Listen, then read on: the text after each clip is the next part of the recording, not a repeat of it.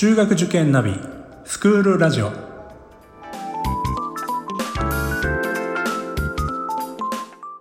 スクールナビゲーターののびるです。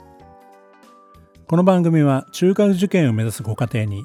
学校の先生からの生の声や受験に役立つ情報をお届けするラジオです。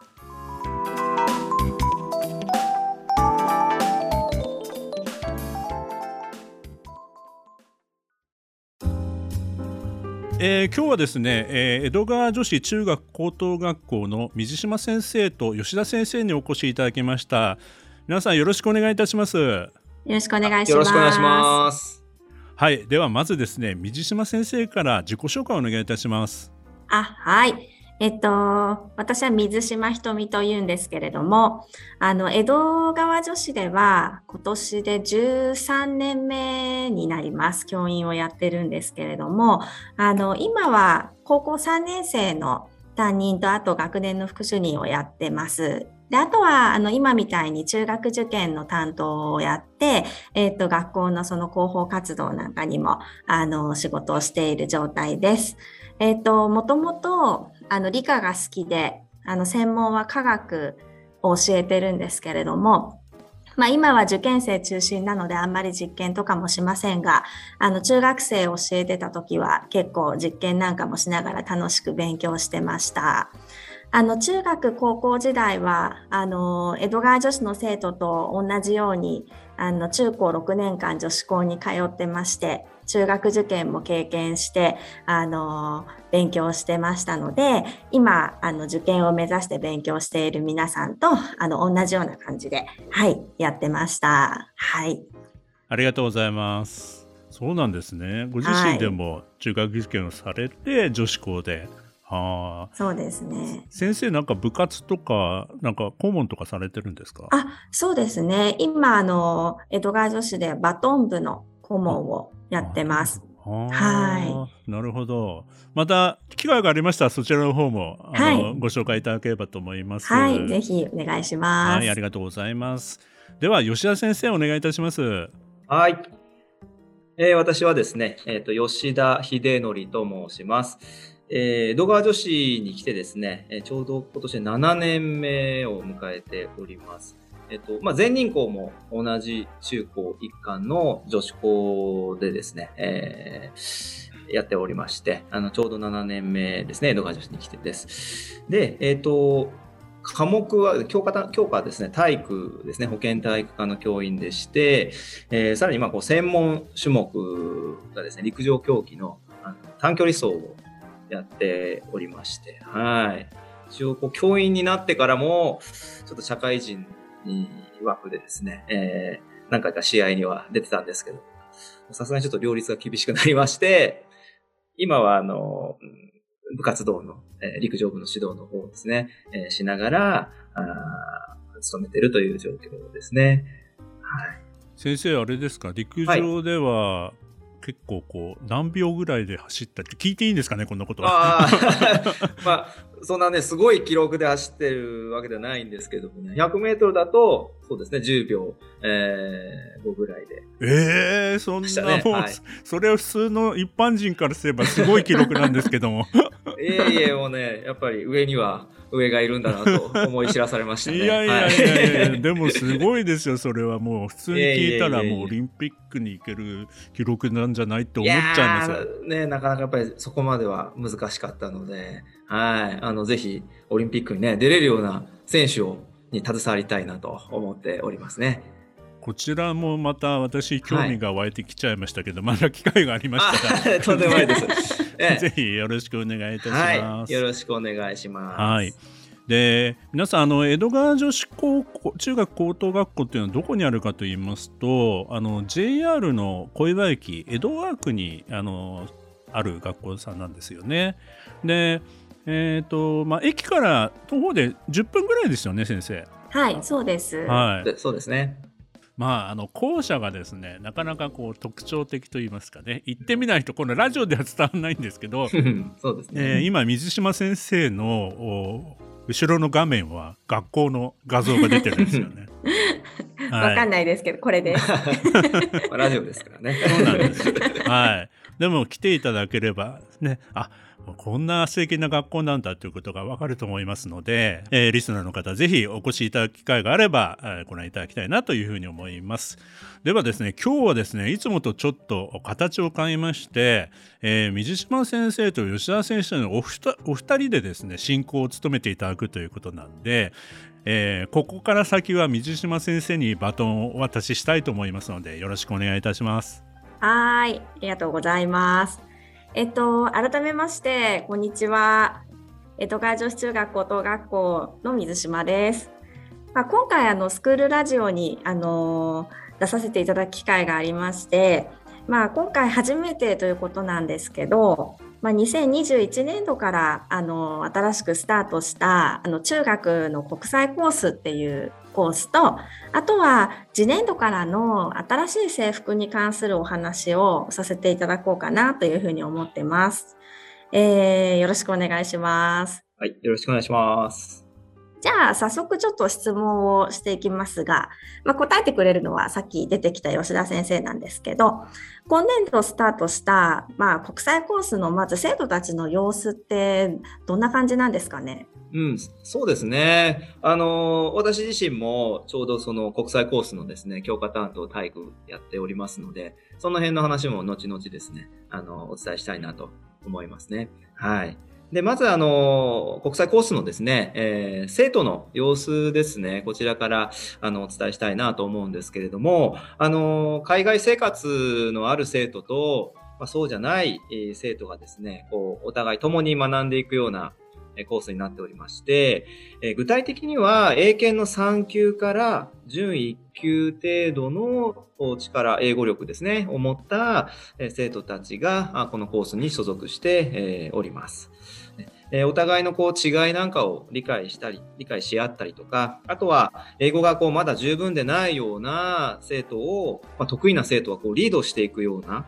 そういう雰囲気がありますね。うん、ですから、まあ、日本語力が足りない外国人生徒や帰国生をまあ、他の生徒がこうサポートしていくなどですね、まあ、相互にこう助け合うような理想的なこう環境が生まれておりますね。またですね、国際コースは少人数制、これを謳っておりまして、今年度の生徒の、え人数ですけれども、えー、と24名でスタートしております。まあ、想定していた通りの、まあ、ちょうどいい人数でですね、スタートすることができました。国際コースの英語の授業はですね、生徒の実力によって、英検の2級以上のアドバンストクラスと、あと英検の3級程度のスタンダードクラスに分かれております。24名中ですね、14名がアドバンストクラス。そのうちですね、11名は外国に住んだことがあるような、経験があるような生徒たちですね。中には外国籍の生徒も含まれております。他にですね、えー、他の10名ですね。これはスタンダードクラスに所属して英語を学んでおります。え、ー、と、英語以外の授業はあ24名ですね、一緒に、えー、受けて、えー、おりますので、まあ一つの教室の中でお互いにですね、切磋琢磨しながら、えー、過ごしているという、そういう状況でございます。はい、ありがとうございます。なんか一般コースと国際コースはまた違った雰囲気の中で、その英語の勉強ができるっていうことでいいですよね。あの、少人数制でこう自分の力を取りこぼさないで進んでいけるっていうところもいいのかなって思うんですけど、まあ、続いてそのさっき話に出てきた英語の授業以外で何かこう特徴っていうのはあるんですかね？そうですね。英語の以外、英語以外での特徴といいますと、例えば、あ探究の授業の一環で行われているグローバルスタディーズという、えー、授業や、あとはイマージョン教育も行っておりまして、これは音楽の授業と、えー、美術の授業ですね。うん。えー、これはイマージョンで英語で指導が行われております。イマージョンの授業はネイティブの先生と日本人の、あの先生がですね、チームティーチングを行っております。えー、オーストラリア人のですね、えー、先生が、まあ、日本の中学校としては珍しい、えー、指揮法の指導をですね、え、行うなど、まあ、単に英語を使うというだけでなくて、この文化の違いなんかを体験するような場にもなっております。あと、こう、生徒たちのこう雰囲気ですね、うん、が、アドバンスクラスの生徒っていうのは、こう英語力が高いというだけではなくて、まあ、授業中に積極的にこう発言していく姿や、またコミュニケーションに対するこう姿勢っていうんですかね、こういったものが、ま、ちょっとやっぱり異なっているかなというふうに感じます。スタンダードクラスの生徒は、逆にそういったアドバンストクラスの生徒たちからの態度、うん、そこから学ぶことも大きいのかなと思っております。その他の授業に関しては、こう一般コースですね、国際コースではなくて、まあ、普通科、普通コースが香港にありますので、普通コースと変わらない授業展開をしております。日本語での授業を実施しているので、まあ、ある程度の聞き取りや読み取りができた方がもちろんですね、これはいいと思いますね。また、本校では、まあ、高校生に上がってからになりますが、まあ、理系、文系問わずですね、え進路を幅広くこう選択できるようなカリキュラムになっておりますので、まそういったこう進路を目指す上で、え英語を武器にして多くのことにチャレンジしていける人をこう育っていってほしいなと、育成していきたいなというふうに思っております。でですね、まあ、私自身も国際コースの教科担当、体育の授業をね、えー、担当しているんですけれども、まあ、体育の授業はですね、結構こう生徒のこの本質的なものっていうのが、すごくこう、えー、見えるいい機会なんですね。例えば、体育の授業のこうで使う言葉、日本語の言葉っていうのは、結構こう専門的な言葉が多くてですね、ちょっとこう外国で暮らした期間が長い生徒からしてみると、んなんだろう今の言葉っていうことが多いんですね。例えば、あそうですね、えー、こう物を配置するときに、こうマーカーって言って、こう目印になるようなものがあるんですが、これをあの授業の最初に3メートルおきにじゃあ並べていってって伝えたときにですね、やっぱり数名の生徒が3メートルおきってどういうことっていうようなやっぱり顔をしていたんですね。まあ、しかし、あのやっぱり日本語がわかる生徒がこういうことだよっていうことをですね、英語であのこう通訳してあげて、そして、えあなるほどということでですね、あのきちんと3メートルおきに動くことができたっていうようなこともありましたね。うん、ですので、こう、先ほど言ったように、あの、お互いがこう、切磋琢磨、フォローし合いながら、まあ、結構こう、留学しているような気分になるような、そういう雰囲気がああるのかなというふうに思っております。はい。はい、ありがとうございます。じゃあ、ここでですね、一度進行役、吉田先生にまとめたいします。はい、お願いします。はい。ではですね、えー、私の方から今度は水島先生にちょっとお話を聞いてみたいと思うんですけれども、はい。えっ、ー、と、グローバルスタディーズの授業は、まあ、どういうようなことをですね、えー、するのかっていうのをちょっと聞いてみたいんですけども、どうですか、ね、はい。あの、私はあの教科担当で、えー、っと国際コースを持ってるわけじゃないんですけど、結構広報活動をする中でこう動画を作ったりとか、あと取材をしたりっていうことが今年とっても多くて、あのグローバルスタディーズの授業もこの間見学をあのしに行ったんですけれど、まあ、この授業ではあのアドバンストクラスの生徒とスタンダードクラスの生徒はあの一緒に行う授業なんですね。で、まあ、全部で24人いますから、まあ、その24人にこう十分に対応できるように、ネイティブの先生が2名ついてるんです。で、まあ、確か最近の話だと、後期の初回のテーマが、あの、フード、食べ物っていうテーマで、で、どんな風にやってたかというと、まあ、まず生徒たちが3、4人のグループにこう分かれて、で身近な食べ物の例えば原産地を当てるとかっていうあのクイズに挑戦しててですね、まあ、普段こう食卓にこう出てくるような食べ物も、まあ、世界のさまざまな地域とこうつながってるんだよということをなんかこう理解していくようなあのそういった授業でした。でなんかこう生徒たちも相談しながらやってるんですけどトマトの原産地どこだろうねとか言って、やっぱイタリアなんじゃないとかっていうふうに、こう熱心に話し合ってるんですけど、やっぱりその話し合いの中には、あの、What do you think? っていうふうに、まあ、どう思うとかっていうのをちゃんと英語で、あの、交えて会話をしていたりとかしてました。うん。あとは、あの、まあ、結構盛り上がってたのが、実はトマトの原産地、あの南米のアンデス高地っていう正解が発表されて 生徒たちはなんか、ええー、みたいな感じで驚いてて、なんかそういった面でもなんか楽しく過ごしていました。あとは、まあ、その他に、あの、もし世界が一つの村だったらっていう、あの、テーマあって、その英文のテキストをネイティブの先生がこう読み上げて、で、まあ、いろいろ問いかけをしてたんですけど、例えば市場にはこう食べ物いっぱいあるのにこうお腹空かせて満足に食べることができない子どもたちもいるのはどうしてなんでしょうねっていう、まあ、問いかけを英語でしている展開もありましたしあとは例えばカナダの食品廃棄に関する映像を見たりして、まあ、どういった感想を持ったかとかあとは、まあ、ビデオの中ではあの廃棄寸前の食品をこう集めて販売しているスーパーとかあとオーナーさんがこうすごい苦労して奮闘しているあのところがご紹介されたりとかして、まあ、日本にもこういうスーパーがあったらいいと思いますかとかあとはどうすればなんかこういうことが実現できると思いますか？とかっていうことをこう英語で先生が問いかけて、その答えをあの今度は子どもたちが英語でやってくるっていうのが宿題になってたりして、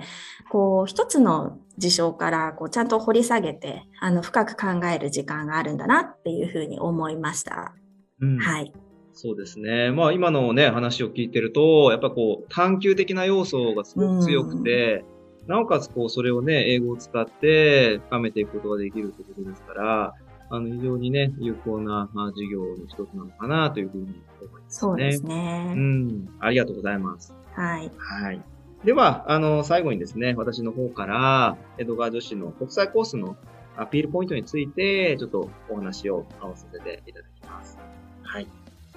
えこれまでですね、話してきた通り、国際コースの生徒たちっていうのはですね、あの、英語をですね、ツールとして活用して、自分のやりたいことを実現させるという、はっきりとした目標を持っております。今後ですね、中学校3年時には、国際コース全員がマレーシアで1週間の海外研修をですね、体験する予定です。また、高校に上がってからですね、高校2年時には、海外の大学生との交流を含むプログラムや、え問題を解決を探るようなプログラム、こういったものをですね、予定しております。まあ、先ほどの、あの、探求グローバルスタディですね、これをさらにですね、あの、実際に現地に行って行うような、そういうイメージを持っていただければと、思いますね。で、こういった経験をですね、自分の将来のビジョンを描く機会にしてほしいというふうに考えております。えこれ、あるインタビューでですね、あの、ネイティブの先生が、あの、英語は将来ね、彼女たちを助けるものになるはずであるというふうにお話をしていたんですね。また、あの、英語を話すことを怖がらないでほしいとも言っていました。子供たちが中学生という時期に意欲的にこう思い切ってチャレンジができる環境で自分の力を試して、そしてそれを伸ばしていって、さらには、あこう様々な、ま、こう多様性なんかをですね、えー、分かり合って、意思疎通ができるようになることを大切にして、そして、まあ、真のですね、国際人として成長していってほしいというふうに思っております。そして、その先にですね、まあ、自分を助けるだけではなくて、世界の人々とのつながりや、誰かの役に立つ、また誰かの助けになれる人材へと成長していってほしいなというふうに考えております。